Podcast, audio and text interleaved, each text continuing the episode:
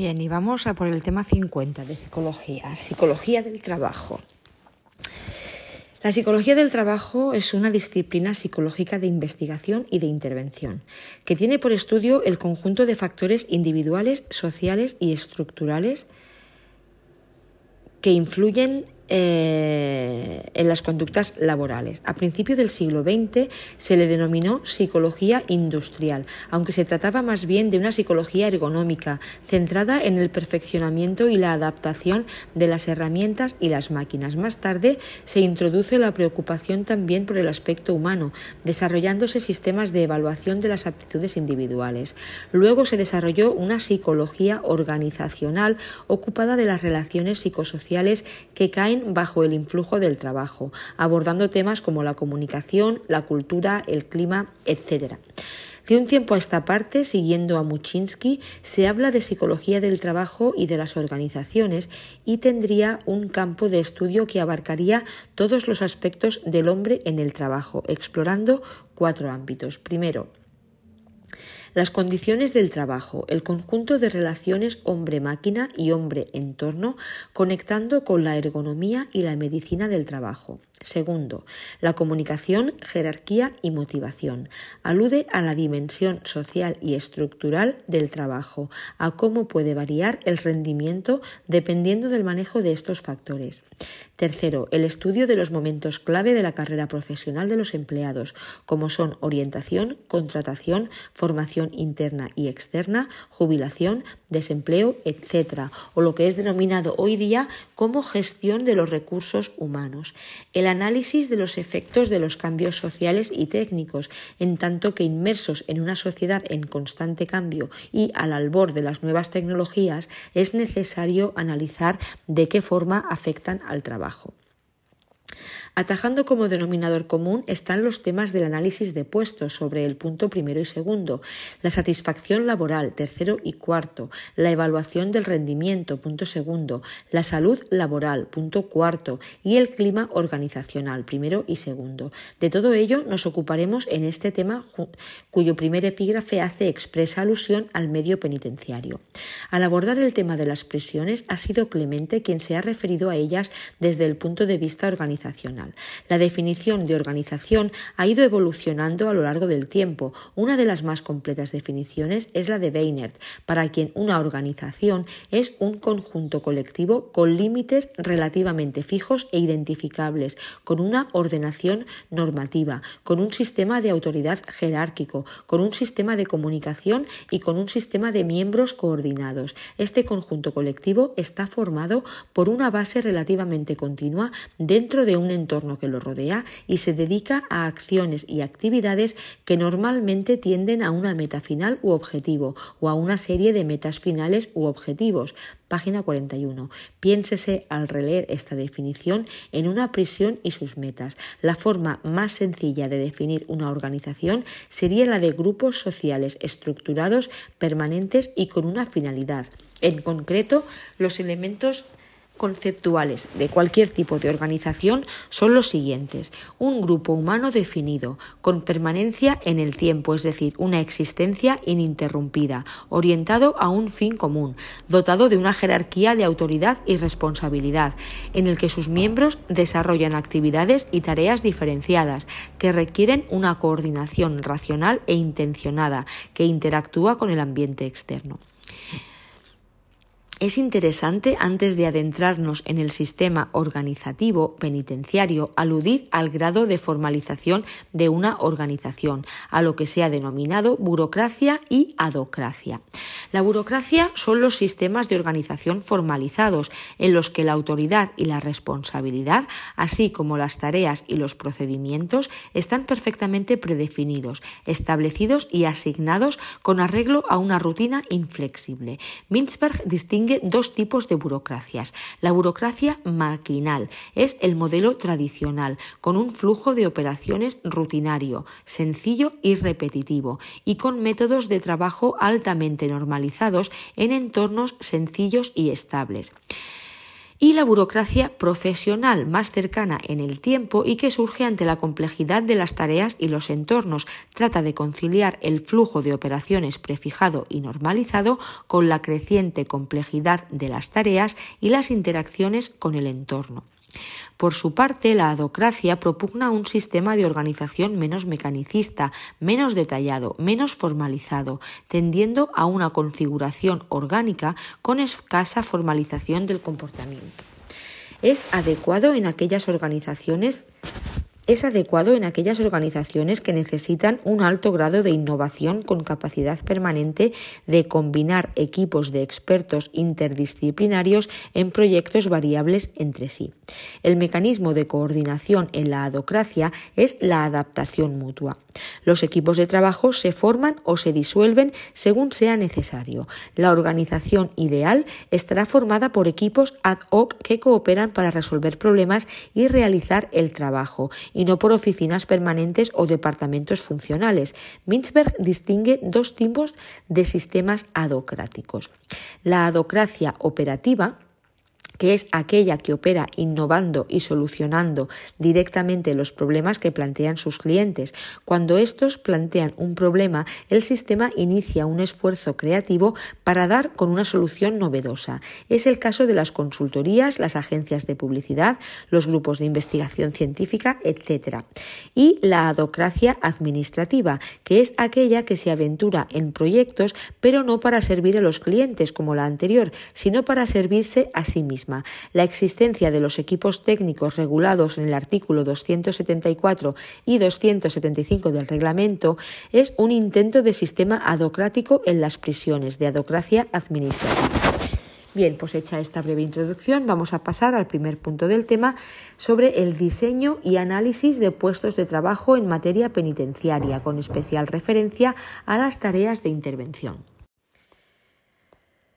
Para abordar este apartado haremos primero un repaso por el concepto de diseño y de análisis y descripción de puestos de trabajo y luego nos centraremos en el ámbito penitenciario, en los puestos dedicados a las tareas de intervención.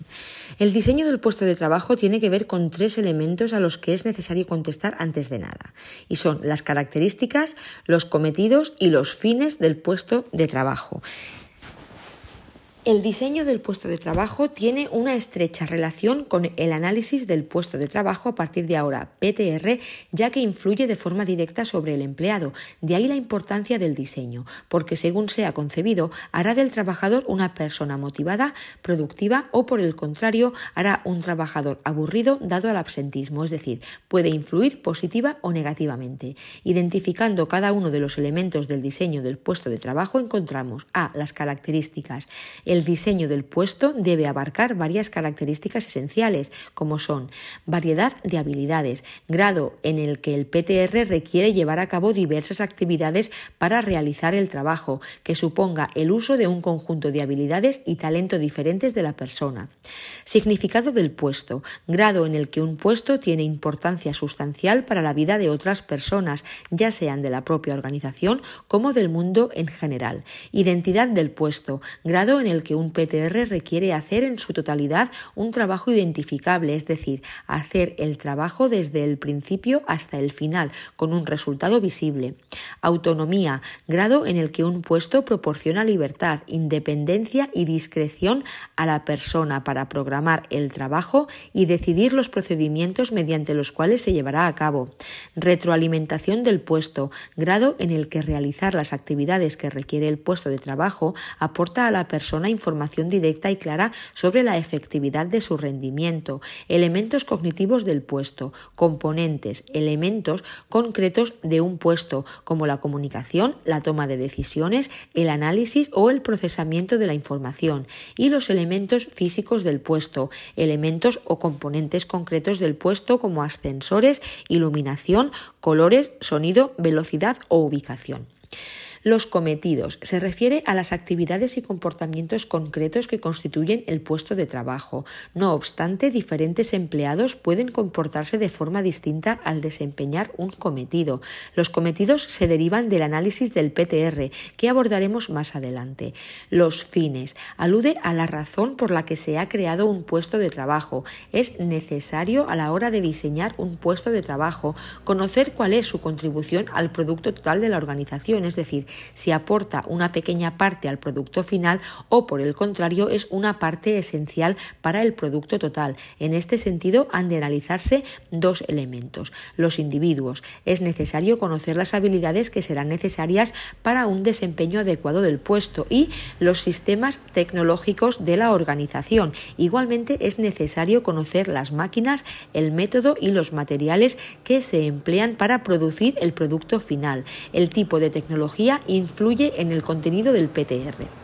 Una vez que tenemos el diseño, es decir, lo que se pretende, pasamos al análisis y descripción del puesto ADPT, el cual, como su nombre indica, consiste en un proceso de dos etapas. Primera, el análisis del puesto de trabajo realizado mediante la búsqueda, recogida, selección y síntesis de la información relevante que permita comprender un determinado puesto de trabajo y la descripción del puesto de trabajo una vez concluido el análisis, reflejando en un documento formal el contenido y alcance del puesto de trabajo analizado. El análisis estudia y determina los requisitos calificativos, las responsabilidades que le atañen y las condiciones exigidas por el puesto para su correcto desempeño. El análisis de puestos se centra en cuatro requisitos aplicables a cualquier puesto. Requisitos mentales, como la instrucción esencial, experiencia anterior, adaptabilidad al puesto, iniciativa necesaria, aptitudes necesarias, etc. Requisitos físicos como el esfuerzo necesario, concentración visual, destreza y habilidad, complexión física necesaria, etc. Responsabilidades como la supervisión de personal, material, herramientas o equipos, dinero, títulos y documentos, contactos internos y externos, información confidencial, etc. Y condiciones del trabajo, como el ambiente donde se desarrolla, los riesgos que asume, la exposición a la intemperie, elementos climáticos, etc. La descripción del puesto de trabajo se preocupa del contenido, de lo que el empleado hace, cómo lo hace y por qué lo hace, reflejado en un documento, el cual ha de dar respuesta a dónde está situado el puesto, cuál es su razón de ser en la organización, qué tareas se llevan a cabo y con qué frecuencia, con quién mantiene relaciones el titular del puesto, cuál es el grado de responsabilidad y de autonomía, qué dimensiones económicas afectan. Como vemos, ambos procesos van unidos, definiéndose el análisis del puesto de trabajo ADTP como un procedimiento que permite obtener información relativa a un puesto de trabajo y reflejarla formalmente en un documento en el que se recogen las responsabilidades y funciones del puesto. De un modo resumido, el ADTP es un estudio sistemático acerca de la naturaleza, cometido, objeto, contenido, tareas a realizar y alcance, interrelación y posición en la organización del puesto sometido a estudio. Conceptualmente, el puesto de trabajo requiere un espacio físico, un lugar donde se realiza, el conjunto de herramientas utilizadas en el desarrollo del puesto, el procedimiento o secuencia óptima en la que se debe ejecutar, el sujeto o persona o participante que realiza la tarea, la organización en la que queda inmerso el PTR. Dos aspectos relevantes en el ADPT es necesario citar. Primero, el contenido del análisis, ya indicado anteriormente al citar el estudio de las tareas o actividades, el estudio del comportamiento implicado en el puesto, los requisitos de desempeño mentales y físicos, la responsabilidad asumida y las condiciones de trabajo. Y los métodos de recogida de información es el otro aspecto relevante. Métodos de recogida de información para el análisis de puestos, destacando los siguientes. La observación directa por analistas, consistiendo obviamente en la observación que personas entrenadas realizan sobre el puesto de trabajo y su desempeño. Aquí también cabe la variante de la observación y registro mediante dispositivos mecánicos. La entrevista con el titular del puesto, realizada por analistas entrenados. La autodescripción o diario de actividades son los ocupantes del puesto quienes realizan un diario de su labor, registra de forma sistemática las tareas que lleva a cabo y el tiempo que dedica. Los siguientes entran dentro de la categoría de cuestionarios. La técnica de los incidentes críticos de Flanagan. Se trata de un procedimiento de recogida de información sobre el comportamiento del ocupante de un puesto definido a nivel molar y contextualizado. Se entiende por incidente crítico aquellas conductas observadas cruciales referidas a un criterio adaptativo o de ajuste. Así, un puesto puede tener una actividad normal durante todo el año, pero puede haber algún periodo verano, por ejemplo, en el que la complejidad se hace mayor y requiere más medios.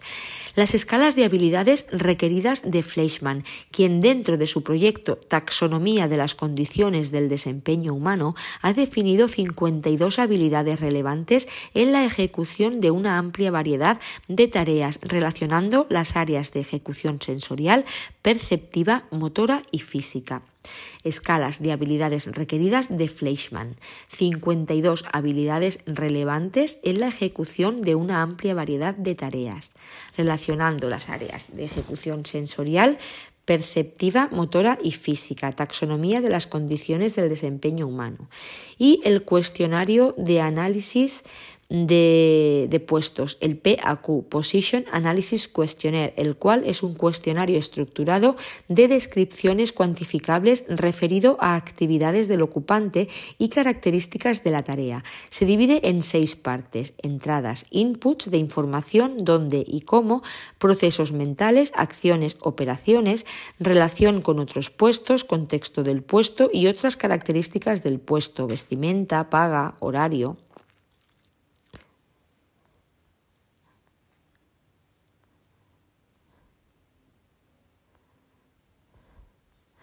En cuanto al ADPT en materia penitenciaria, con especial mención de las tareas de intervención, hemos de situarnos en la órbita de la Administración General del Estado, donde el instrumento base para definir los puestos de trabajo son las relaciones de puestos de trabajo, RPTs, las cuales constituyen la expresión resumida de una descripción de puestos, además de clasificar de forma normalizada los puestos existentes. El Real Decreto Legislativo 5-2015 de 30 de octubre, por el que se aprueba el texto refundido de la Ley del Estatuto Básico del Empleado Público en su artículo 74, regula la ordenación de los puestos de trabajo, haciendo referencia a que las administraciones públicas estructurarán su organización a través de relaciones de puestos de trabajo u otros instrumentos organizativos similares que comprenderán al menos la denominación de los puestos, los grupos de clasificación profesional, los cuerpos o escalas, en su caso, a que estén adscritos los sistemas de provisión y las retribuciones complementarias. Dichos instrumentos serán públicos. El origen de las RPTS está en el artículo 15 de la Ley 30-84, modificado por Ley 2388. Relaciones de puestos de trabajo de la Administración del Estado. Las relaciones de puestos de trabajo de la AGE son el instrumento técnico a través del cual se realiza la ordenación del personal, de acuerdo con las necesidades de los servicios, y se precisan los requisitos para el desempeño de cada puesto en los términos siguientes. A. Las relaciones comprenderán conjunta o separadamente los puestos de trabajo del personal funcionario de cada centro gestor, el número y las características de los que puedan ser ocupados por personal eventual, así como los de aquellos otros que puedan desempeñarse por personal laboral. B. Las relaciones de puestos de trabajo indicarán, en todo caso, la denominación tipo y sistema de provisión de los mismos, los requisitos exigidos para su desempeño, el nivel de complemento de destino y, en su caso, el complemento específico que corresponda a los mismos, cuando hayan de ser desempeñados por personal funcionario o la categoría profesional y régimen jurídico aplicable cuando sean desempeñados por personal laboral. Con carácter general, los puestos de trabajo de la Administración del Estado y de sus organismos autónomos, como los de las entidades gestoras y servicios comunes de la Seguridad Social, serán desempeñados por funcionarios públicos. La creación, modificación, refundición y supresión de puestos de trabajo se realizará a través de las relaciones de puestos de trabajo. Corresponde a los ministerios para las administraciones públicas y de Economía y Hacienda la aprobación conjunta de las relaciones de puestos de trabajo, excepto la asignación inicial de los complementos de destino y específico que corresponden al Gobierno.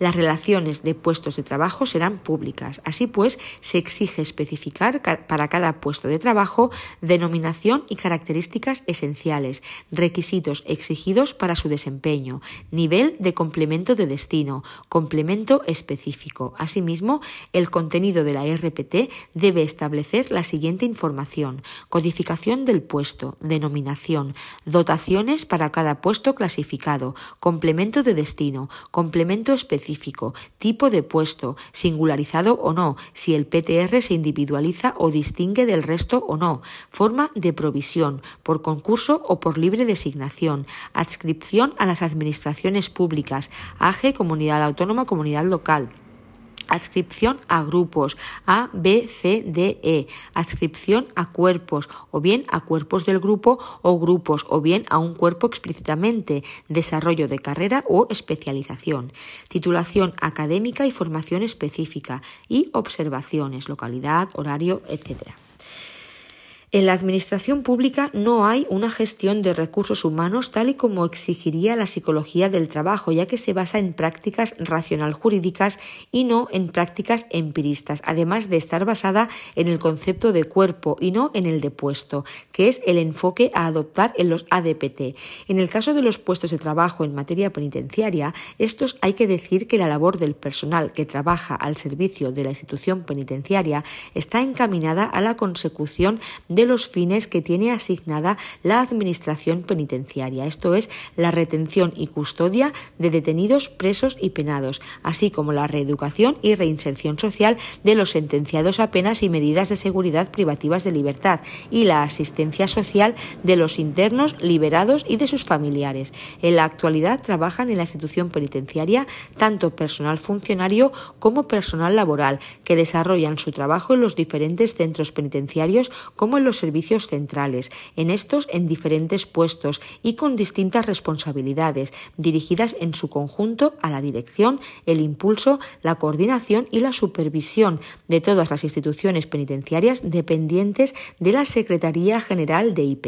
En cuanto a los centros penitenciarios, se constituye como un núcleo urbano autosuficiente donde desarrollan su labor multitud de profesionales se encuentran distribuidos en grupos englobados en las áreas de trabajo de intervención, sanitaria, servicios y mantenimiento, formado por un equipo multidisciplinar de profesionales, cuyos principales cometidos vienen especificados anualmente en las RPT para cada organismo.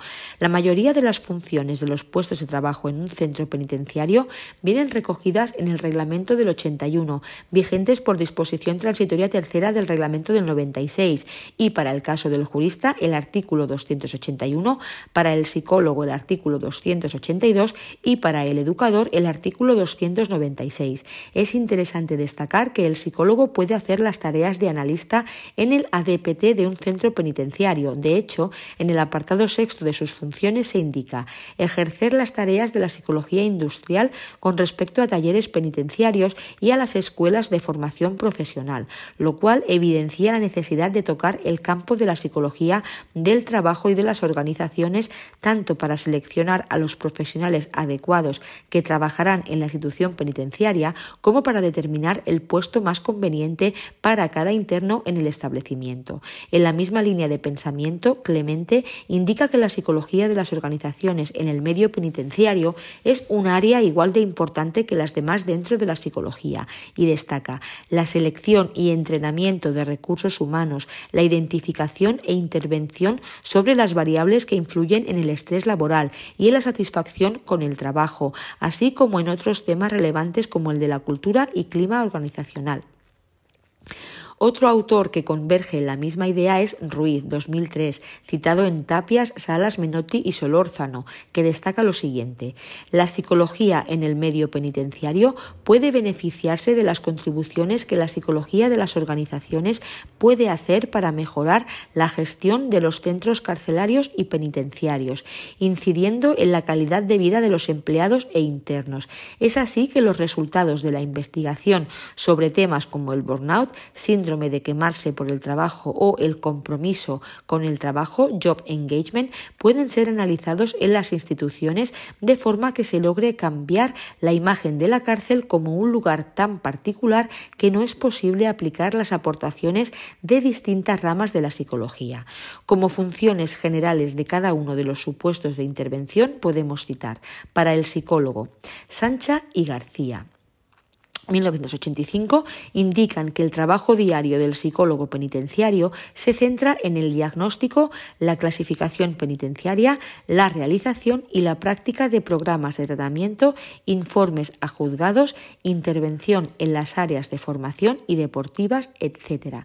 En la misma línea de pensamiento, Yela, 1998, señala que las áreas de actuación y las funciones reglamentarias abarcan todos los ámbitos de la psicología aplicada como ya se ha mencionado anteriormente.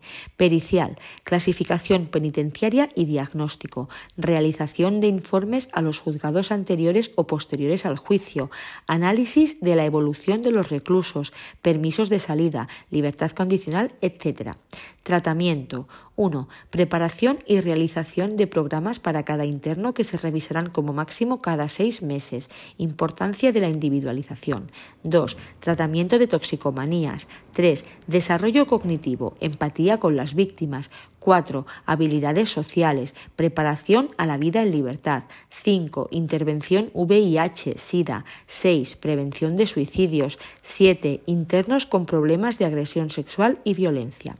Otros, actividades de investigación, contacto con los medios de comunicación, programación y organización del trabajo en equipo en la institución, etc. Urra 2002 y Romero 2006 señalan las funciones que debe desempeñar el psicólogo según el reglamento penitenciario en el artículo 282. Estudiar la personalidad de los internos desde la perspectiva de la ciencia, de la psicología y conforme a sus métodos, calificando y evaluando sus rasgos temperamentales caracteriales, aptitudes, actitudes y sistema dinámico motivacional y en general todos los sectores y rasgos de la personalidad que juzgue de interés para la interpretación y comprensión del modo de ser y de actuar del observado. Dirigir la aplicación y corrección de los métodos psicológicos más adecuados para el estudio de cada interno. Interpretar y valorar las pruebas psicométricas y las técnicas proyectivas, realizando la valoración conjunta de estas con los demás datos psicológicos, correspondiéndole la redacción del informe del aportado a los equipos y la del informe psicológico final que se integrará en la propuesta de clasificación o en el programa de tratamiento. Asistir como vocal a las reuniones de los equipos de observación o de tratamiento, participando en sus acuerdos y actuaciones. Estudiar los informes de los educadores, contrastando el aspecto psicológico de la observación directa del comportamiento con los demás métodos y procurando en colaboración con aquellos el perfeccionamiento de las técnicas de observación. Aconsejar en orientación profesional, colaborando estrechamente con el pedagogo si existiere en el equipo a aquellos internos observados que lo necesiten y cuyas circunstancias lo hagan factible, en especial a los jóvenes. Ejercer las tareas de psicología industrial con respecto a talleres penitenciarios y las escuelas de formación profesional, así como las de psicología pedagógica con respecto a los alumnos de los cursos escolares establecidos en los centros penitenciarios, ejecutar los métodos de tratamiento de naturaleza psicológica señalados para cada interno, en especial los de asesoramiento psicológico individual y en grupo, las técnicas de modificación de actitudes y las de terapia de comportamiento, cumplir cuantas tareas le encomiende el director concernientes a su cometido. Finalmente, Romero 2006 señala que el psicólogo penitenciario forma parte de un equipo multidisciplinar formado por diferentes expertos que proporcionarán al resto del personal los conocimientos propios de su especialidad y conjuntamente formarán el equipo de tratamiento que operará bajo la dirección del subdirector de tratamiento. Este equipo técnico puede estar formado por un jurista, un psicólogo, un sociólogo, un pedagogo, un médico, un educador, un profesor profesor de la unidad docente, un trabajador social, un monitor deportivo, entre otros especialistas. Los campos de actuación de estos profesionales serán, entre otros, el conocimiento de las quejas y sugerencias que puedan presentar los reclusos, acordar y decidir las medidas requeridas para superar las necesidades que puedan presentar los reclusos, programas de intervención y de tratamiento, evaluación de los objetivos alcanzados, etc. Para el jurista, realizar la valoración sobre la actividad delictiva para la clasificación y la programación del tratamiento de los internos la emisión de informes, las reguladas en el artículo 281 del reglamento y preceptos concordantes y la asistencia a los órganos colegiados recogidos en el reglamento del 96. Para los trabajadores sociales, antes de iniciar cualquier otra intervención para la rehabilitación del interno, la atención prioritaria de los trabajadores sociales está centrada en resolver la problemática sociofamiliar que ha desencadenado su ingreso en prisión. En particular, proporcionan información y asesoramiento de los servicios sociales existentes para que puedan acceder a subsidios, ayudas para la vivienda, escolarización, becas, subvenciones, etc. Los trabajadores sociales median en la restauración de los vínculos familiares deteriorados o rotos para recomponer el tejido social del interno. Cuando estos no existen, buscan recursos sociales alternativos de asistencia con vistas a su paulatina reintegración social. También son los responsables de propiciar la inserción laboral de aquellos reclusos cuya situación penitenciaria les permite acceder al entorno social y laboral. Todo esto sin desatender la labor de apoyo y seguimiento a los liberados condicionales y a las personas sometidas a penas alternativas. Para el personal sanitario es el encargado de elaborar los protocolos para el desarrollo de la actividad asistencial dentro del establecimiento penitenciario. Deben asegurar que la atención sanitaria sea de calidad mediante la utilización racional y eficiente de los recursos diagnósticos y terapéuticos propios y ajenos.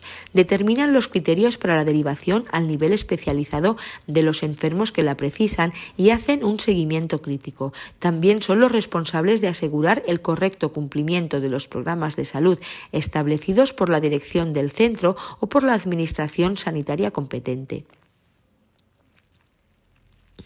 Tienen que velar para que toda la documentación sanitaria esté correctamente cumplimentada y pueda estar a disposición de la dirección del centro y de los organismos sanitarios públicos.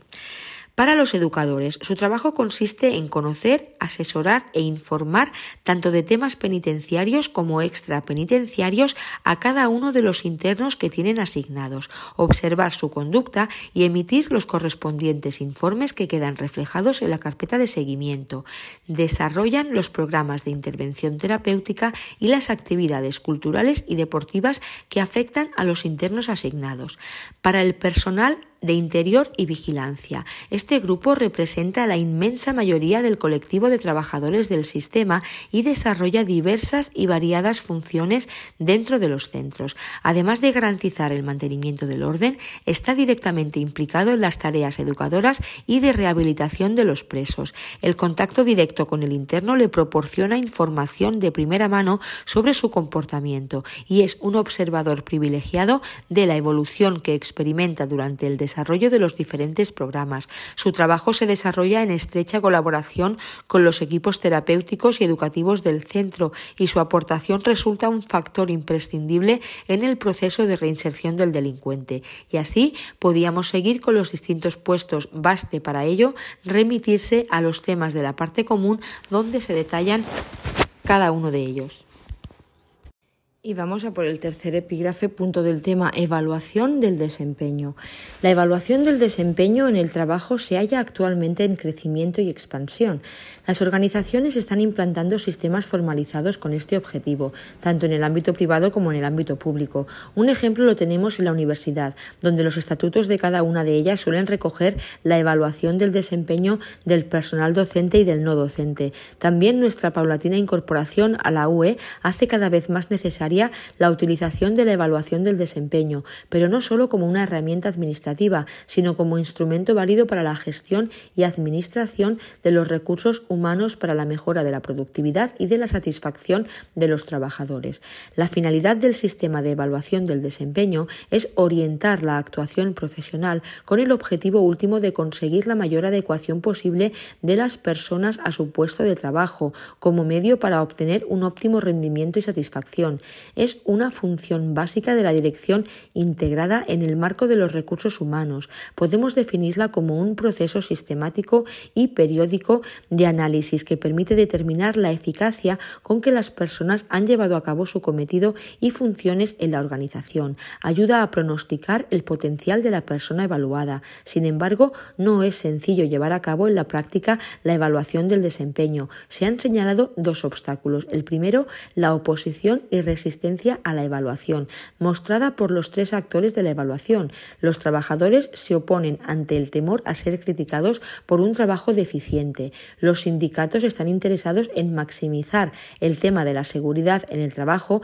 en detrimento de los demás temas como la evaluación. Y los directivos tampoco están por la labor, pese a que en principio podrían ser los más interesados en ella, mostrándose, sin embargo, recelosos y evasivos frente a este tema, huyendo de sistemas formales y prefiriendo hacerlo de manera informal y la ausencia de modelos conceptuales sobre la conducta del ser humano en el trabajo en los directivos. En consecuencia, solo les permite ver la evaluación del rendimiento como una herramienta administrativa y no como parte del sistema de gestión y aprovechamiento de los recursos humanos.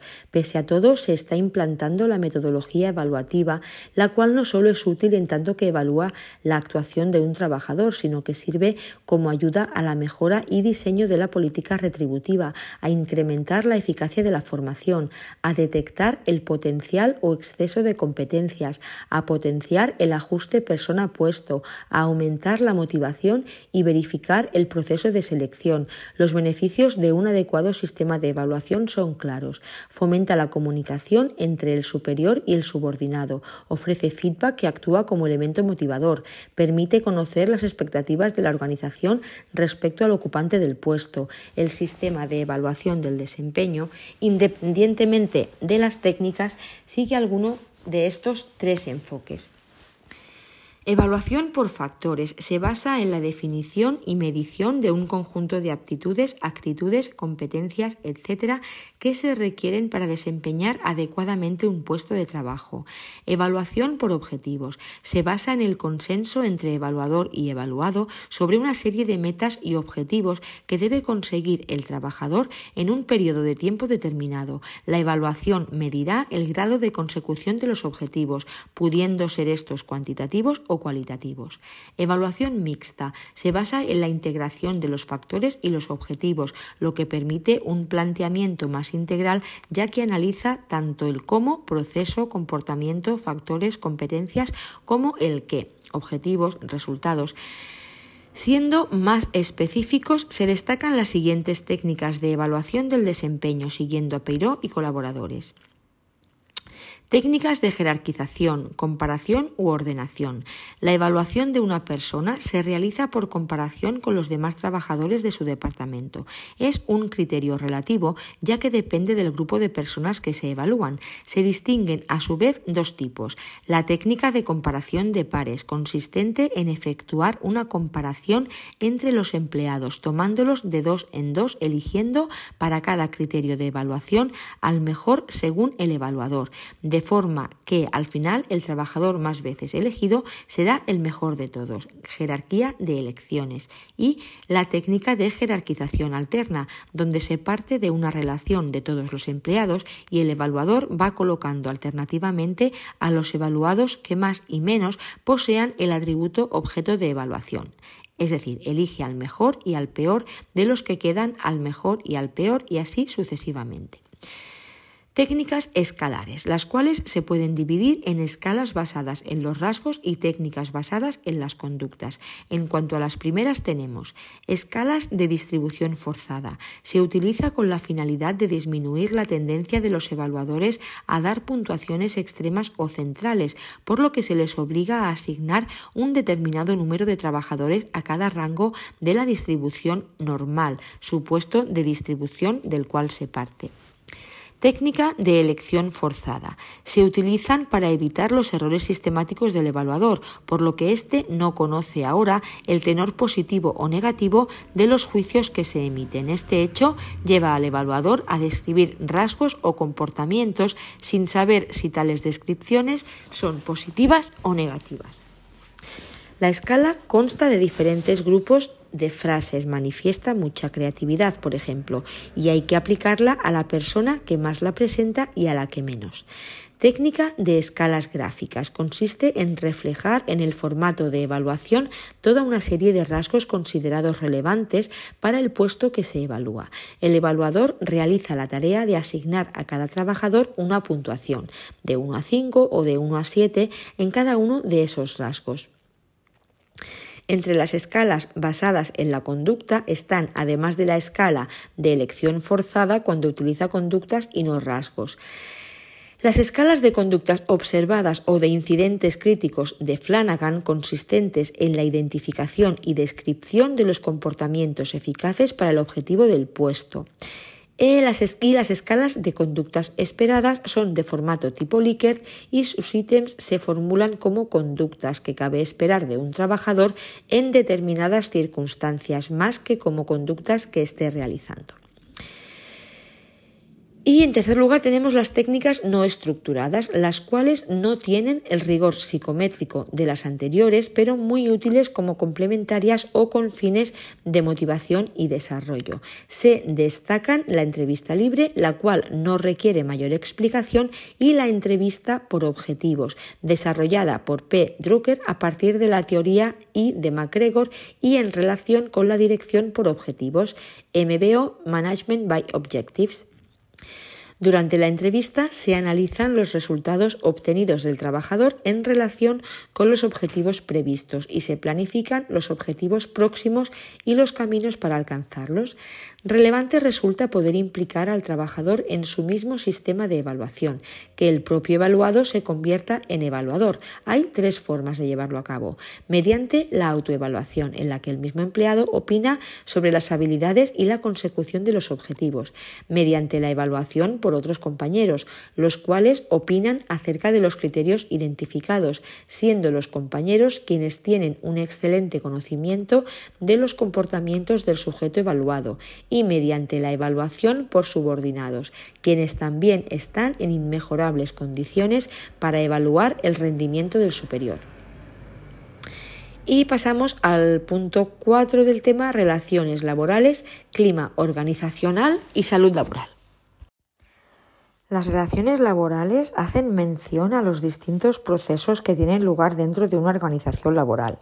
Entre ellos aparecen de manera frecuente el conflicto, la negociación, la asociación, la cooperación interdisciplinar, etc. Es decir, cualesquiera procesos psicosociales donde, al estilo de Tagfel, están implicados los seres humanos tanto en su extremo individual como en su extremo social. Con este planteamiento nos referimos evidentemente a las organizaciones de democráticas y no a las totalitarias. Este modo de enfocar los problemas alude a cierta forma de distribución de poder y a cierto nivel de interdependencia entre las partes implicadas. El fenómeno de los conflictos laborales y el de la negociación como forma de superarlos ha sido abordado desde distintas disciplinas, sobre todo desde el derecho, el cual ha protagonizado la mayoría de los abordajes. Pero hay otros enfoques y en los últimos tiempos es la psicología social y la psicología del trabajo las que pueden contribuir a una comprensión más cabal de esos problemas. La psicología está en inmejorables condiciones para contribuir de modo teórico y metodológico a las relaciones laborales. De hecho, ha estudiado un buen número de fenómenos que arrojan luz sobre este tipo de interacciones, como son el poder, la influencia social, las relaciones intergrupales, el conflicto, la actividad política, etc. En estos temas destacamos la labor de Lourdes Munduarte, a quien seguiremos de forma predominante, quien se ha centrado en los aspectos psicosociales del conflicto y la negociación en las organizaciones trata de lograr una comprensión adecuada de los fenómenos específicos de interacción social y de la acción colectiva, dentro de los tres grandes ámbitos de especialización de la psicología del trabajo y de las organizaciones, psicología del trabajo, psicología de las organizaciones y psicología del personal. El conflicto y la negociación deben contemplarse en el ámbito de las organizaciones y la de los aspectos psicosociales de las relaciones laborales en la del personal. Queda claro de esta manera que si las organizaciones quieren conseguir y mantener unos recursos humanos de calidad que contribuyan a la consecución de los objetivos, han de prestar mayor atención a las expectativas y demandas de calidad de vida laboral. No se trata solo de cumplir con los contratos legales, sino que tendrán que atender al contexto laboral psicológico.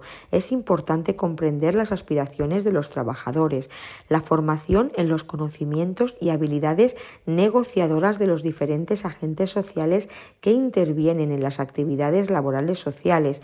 Puede contribuir de forma positiva a una mayor eficacia y utilidad en la gestión de esos procesos.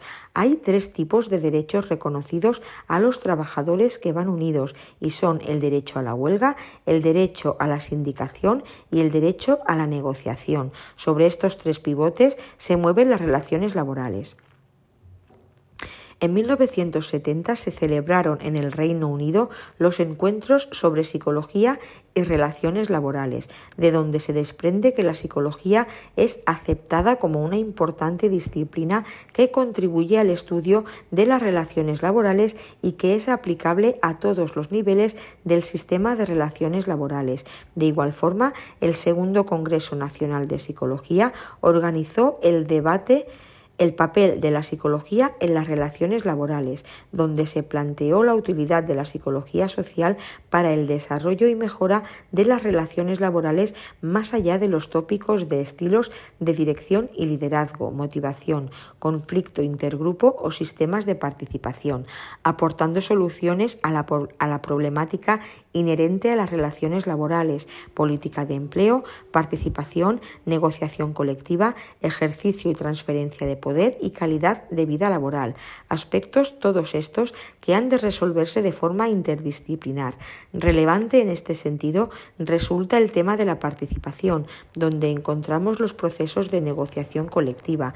Peiró expone algunos modelos de participación de los trabajadores en la organización y son el modelo alemán de la participación por vía de la cogestión, cuyo objetivo básico es garantizar la consideración de los intereses de los trabajadores en las decisiones empresariales. Se trata de una forma de participación mayor que la mera colaboración. Existen dos formas, la minoritaria, en la que los empleados ocupan solo un tercio de los puestos de gestión, y la paritaria, en la que ocupan una parte igual a la de los representantes del capital y el modelo italiano de la participación por la vía del control. Se opone a la línea colaboracionista alemana, al entender que los trabajadores nunca deben participar en los intereses del empresario, ya que ello les restaría autonomía.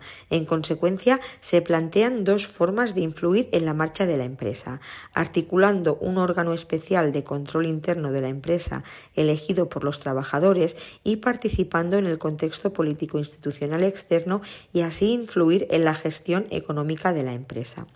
En todo caso, para el estudio de estos problemas de las relaciones laborales podemos adoptar dos perspectivas, la macroscópica y la microscópica. Una aproximación psicosocial, como la que se propugna aquí, ha de considerar la interrelación entre ambos niveles de análisis.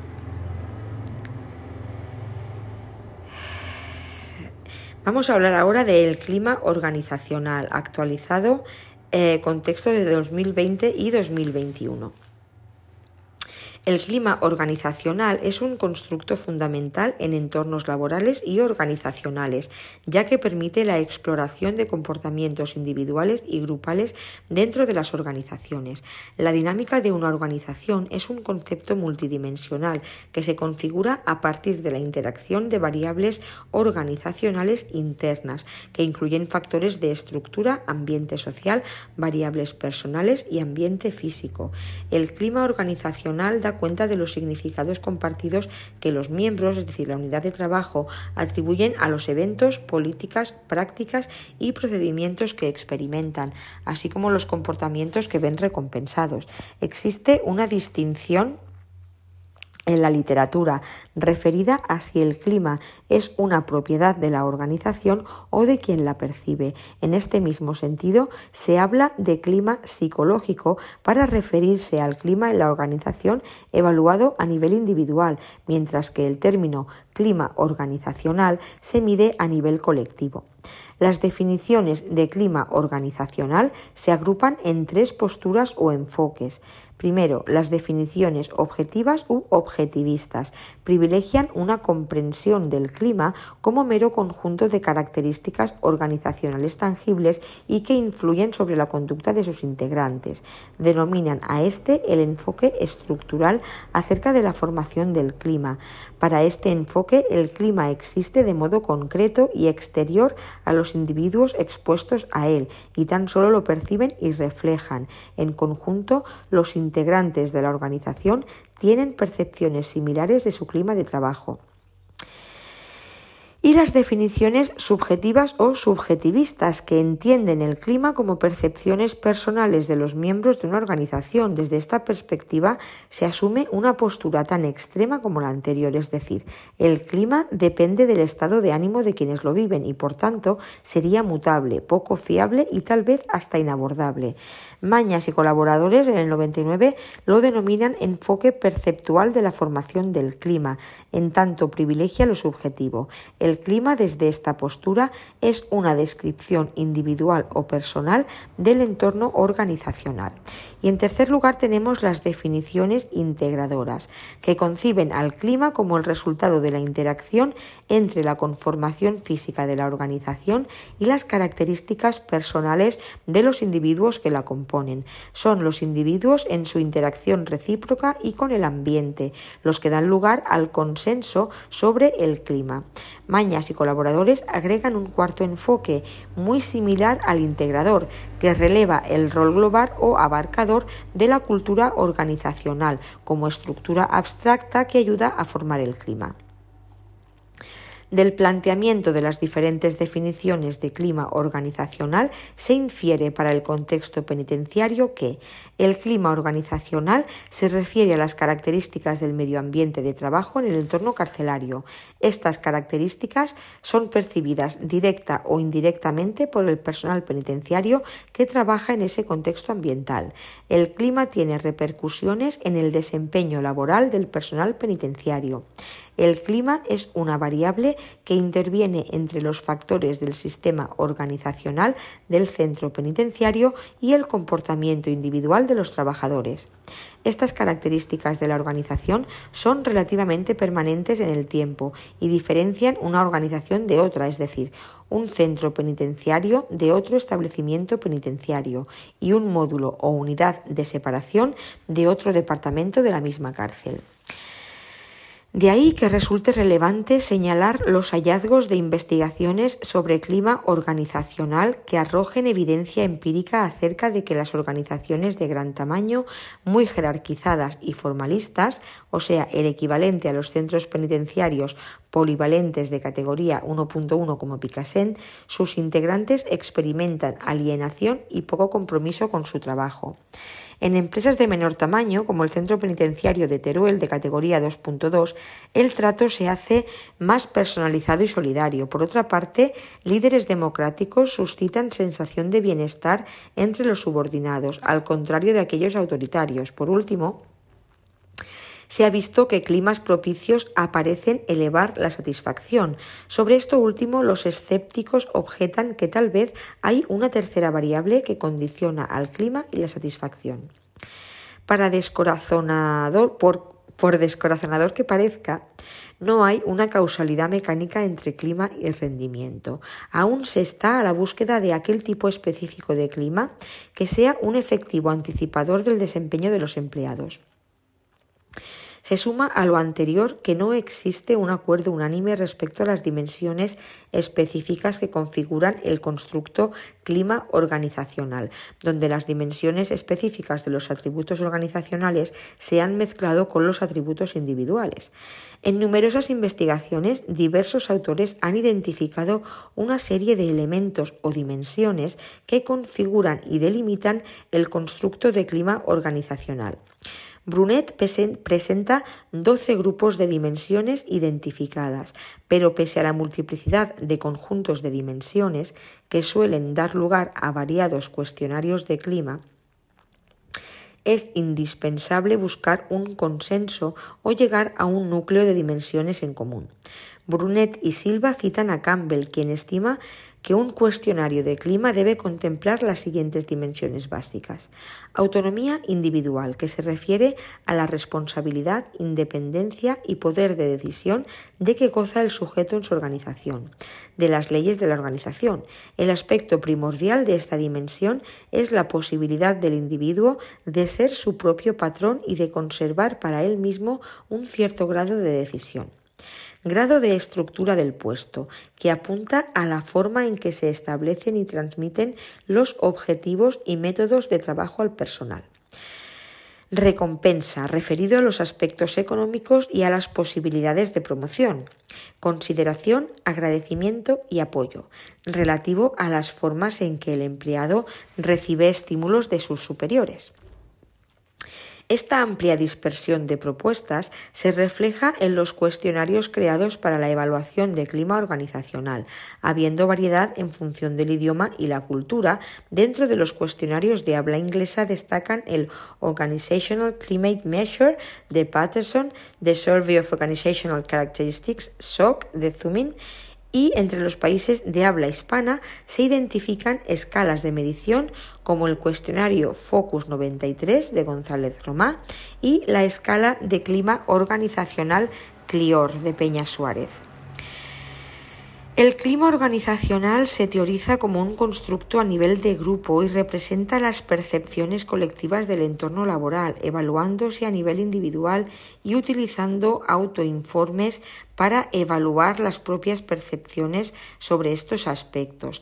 Gracias a instrumentos como los cuestionarios o las entrevistas, puede saberse cómo se representan y, dado el caso, califican los trabajadores su realidad laboral. Pereda, Berrocal y Alonso 2008 destacan tres beneficios que se obtienen de una medición del clima organizacional. Primero, permite detectar lo que piensa el personal de la empresa y no se atreve a revelar abiertamente. Desde este punto de vista, el clima lleva a conocer el grado de compromiso, acuerdo o identificación de la plantilla con la administración de la compañía. Segundo, pero conectado con lo anterior, los estimados de clima se constituyen en un medio de comunicación entre directivos y trabajadores. El personal descubre tiempo después de la medición de clima si su opinión es valorada y considerada importante por la dirección, es decir, si se producen o no cambios organizacionales. Y tercero, los estudios de clima orientan las acciones de mejora, al señalar cuáles deben ser, según los colaboradores, los aspectos de la empresa que deben reformarse. Los estudios de clima toman a la Administración en un ente más eficiente y conectado con la realidad.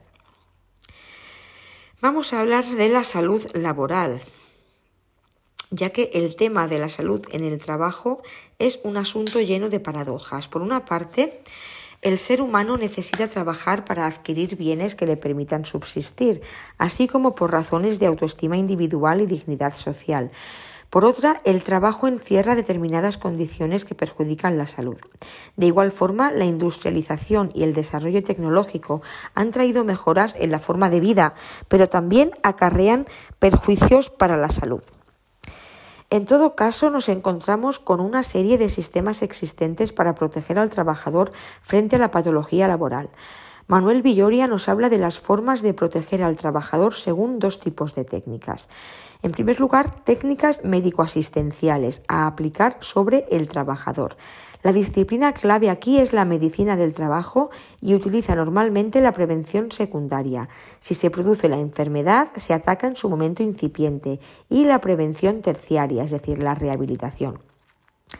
Se aplica como medicina curativa y rehabilitadora cuando el daño ya está causado y como medicina laboral que se ocupa de colaborar en la selección y orientación de los candidatos, evaluando los aspectos biológicos y controlando periódicamente la salud de los trabajadores, los reconocimientos médicos.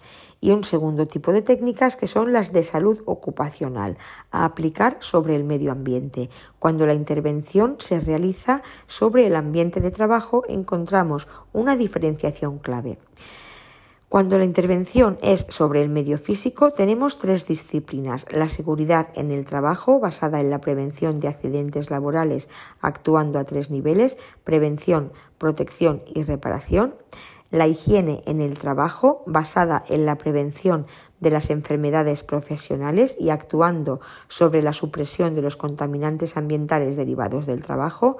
Y la ergonomía, ciencia interdisciplinar que estudia las relaciones entre el hombre y su puesto de trabajo, siendo su meta adaptar el trabajo al hombre. Cuando la intervención es sobre el medio social, tenemos dos disciplinas.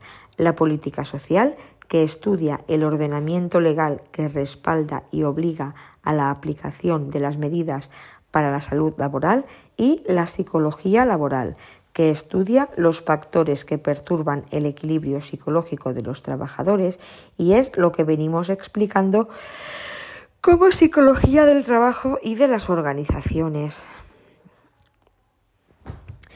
La promoción de la salud y la seguridad laboral es función esencial de una buena administración, entendiendo que el objetivo de todo directivo es administrar correctamente los recursos para obtener beneficios económicos y beneficios sociales, que son generados por unas condiciones de trabajo satisfactorias. Las organizaciones que desde siempre se han ocupado de la salud de la población trabajadora han sido la OMS y la OIT, Organización Internacional del Trabajo, que han venido realizando publicaciones encaminadas a promover y conservar la salud en los lugares de trabajo, así como a prevenir los riesgos en su origen. Más recientemente, la Unión Europea, dentro del desarrollo de su política social, ha elaborado una directiva marco de seguridad. Directiva marco eh, Directiva Marco 89391-CE, encaminada a que los distintos países la adopten e incluyan en sus ordenamientos legales. En España, la Ley 31-1995 de 8 de noviembre de prevención de riesgos laborales supuso en su momento un auténtico hito en el marco normativo español en materia de seguridad y salud en el trabajo, al equipararse por primera vez esta normativa a la existente en el conjunto de la Unión Europea. Es a partir de dicha ley cuando comienza a aplicarse en toda su amplitud y sin diferencias entre los empleados públicos. Em, de distintos regímenes la misma normativa vigente en el ámbito europeo en materia de prevención de riesgos laborales, lo que se traduce en la necesidad de abordar la actividad preventiva de una manera planificada, integral e integrada en el conjunto de actividades y decisiones de la AGE. Con el objeto de adaptar la citada Ley de Prevención y el Real Decreto 39-1997 de 17 de enero, por el que se aprueba el Reglamento de los Servicios de Prevención que desarrolla dicha ley, se aprobó el Real Decreto 1488-1988 de 10 de julio de adaptación de la legislación de prevención de riesgos laborales a la AGE desde la entrada en vigor del citado Real Decreto 1488-1988, la Administración General del Estado realizó un importante esfuerzo para la aplicación de dicha normativa, en especial para la constitución y puesta en marcha de los servicios de prevención, la constitución de los comités de seguridad y salud y la formación de los empleados públicos en esta materia. Fruto de dicho esfuerzo y apoyado en el Acuerdo Administración-Sindicatos de 13 de noviembre de 2002, fue la aprobación del Sistema de Gestión de la Prevención de Riesgos Laborales para la AGE por resolución de 17 de febrero de 2004 de la Secretaría de Estado para la Administración Pública. Dicho sistema se aprobó como modelo a seguir en la AGE de forma homogénea por sus distintos departamentos y organismos, como apuesta por un sistema moderno de gestión basado en los principios de calidad y con la pretensión de incorporarse junto a los demás procedimientos normalizados de gestión de la Administración. Finalmente, la necesidad de completar la implantación de este sistema de gestión en la AGE y de adaptar su contenido a las modificaciones normativas posteriores a su publicación, determinaron la publicación de una nueva resolución de 15 de noviembre de 2013 de la Secretaría de Estado de Administraciones Públicas, por la que se actualiza y dispone la publicación del sistema de gestión de la prevención de riesgos laborales en la Administración General del Estado. Todo ello con el objetivo de mejorar de forma continua la actuación a favor de la salud y la seguridad de los empleados públicos y de facilitar el que todos los implicados asuman las responsabilidades que en esta materia les corresponden. En relación con las prisiones, destacó el acuerdo Administración Penitenciaria Sindicatos, que permitió a la Comisión Central de Seguridad y Salud Laboral, reunida en 1995, decidir constituir el grupo de expertos en salud laboral, con el objetivo de realizar un estudio de las condiciones de trabajo en las IP y elaborar propuestas encaminadas a desarrollar un plan específico de salud laboral para los centros de trabajo de la DGIP, actual SGIP. En la actualidad se tiende a constituir en cada centro penitenciario los comités de seguridad y salud que designen a los delegados de prevención que formarán parte de la Comisión de Riesgos Laborales encargada en sus reuniones anuales de programar las actuaciones en materia de prevención. En las reuniones de dicha comisión suelen tratarse temas como análisis de accidentalidad, evaluación de actividades preventivas, aseguramiento de contingencias profesionales, plan de actuación ante emergencias, vigilancia de la salud, formación sobre los riesgos de los puestos de trabajo y otras actuaciones que suelen proponer los principales sindicatos. Centrándonos en los trabajadores penitenciarios, siguiendo investigaciones del Reino Unido, Estados Unidos y Noruega, hay coincidencia en señalar que las enfermedades cardiovasculares, el aumento de la frecuencia cardíaca y el riesgo de enfermedades transmisibles como el SIDA, hepatitis y tuberculosis son las más notables. Asimismo, las condiciones de trabajo que generan mayores problemas son la convivencia con los internos, los, los estilos de mando inadecuados, la falta de metas y objetivos consensuados, la falta de retos en el trabajo, los conflictos de la motivación ocupacional, el clima laboral, la inseguridad derivada del propio trabajo, el no poder tomar decisiones y la carrera profesional. Mención destacada merece el problema del estrés laboral y en concreto el fenómeno del burnout en las profesiones que se ocupan de la atención y cuidado de personas. Y hasta aquí este tema 50 sobre la psicología del trabajo. Como anexo tenemos especial referencia a la evaluación del desempeño en el TREVEP.